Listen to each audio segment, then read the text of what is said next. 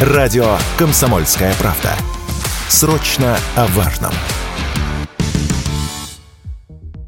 Росавиация предложила отечественным авиакомпаниям начать полетную программу в Северную Корею. На прошлой неделе представители авиационного ведомства посетили КНДР. На встрече с корейскими коллегами обсуждалось расширение воздушного сообщения между странами и организация перевозок из Москвы и Владивостока Пхеньян российскими компаниями. Также Росавиация предложила двум авиакомпаниям оценить готовность к таким полетам. Как пишет источник, пока попасть в Северную Корею можно на спецрейс рейсе Air Koryo из Владивостока. В основном авиасообщение с одной из самых закрытых стран мира состоит из командировочного трафика.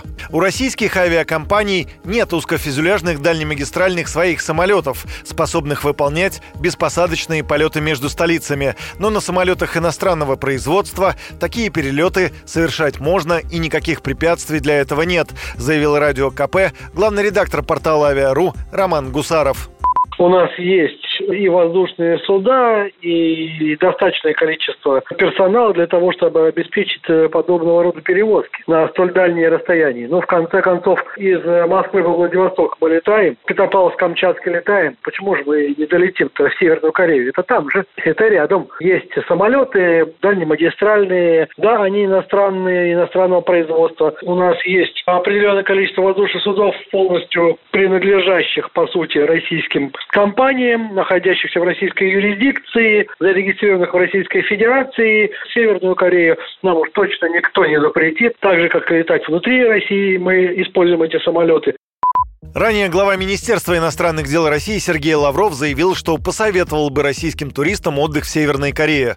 «Стал бы», — ответил Лавров журналисту на вопрос, рекомендовал бы он Северную Корею как место отдыха для россиян. Есть ли туристический потенциал у КНДР и надо ли увеличивать количество рейсов в эту страну? Этот вопрос мы задали вице-президенту Альянса туристических агентств России Александру Мкрчану северокорейскую визу достаточно непросто получить, да и не дешевая, она больше 50 евро. Плюс сами поездки, мы посчитали, минимум будет порядка 2000 долларов на человека на неделю, включая авиабилет с проживанием в отеле 4 звезды и двухразовым питанием. Северная Корея не открыта пока к, туризму. Невозможно, например, самому погулять без сопровождения, да. Достаточно жесткие правила пребывания на территории Северной Кореи. Нет интернета. Такой целесообразности в рейсах в Северную Корею мы не видим. Э, да, там есть определенные интересные моменты, например, посещение мавзолея Ким Ир Сена, и люди, которые идут туда, естественно, должны идти не в шортах или в кроссовках, а в строгом деловом костюме, желательно в галстуке. Э, вот кому это интересно, да,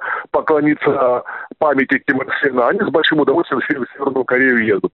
Э, там нет каких-то пляжных курортов, есть один горнолыжный курорт, но в России горнолыжные курорты намного интереснее, посовременнее. При этом специалисты в туристической отрасли отмечают, что интерес россиян к поездкам в КНДР вырос после встречи в сентябре лидеров стран Владимира Путина и Ким Чен Ына. Юрий Кораблев, Радио «Комсомольская правда».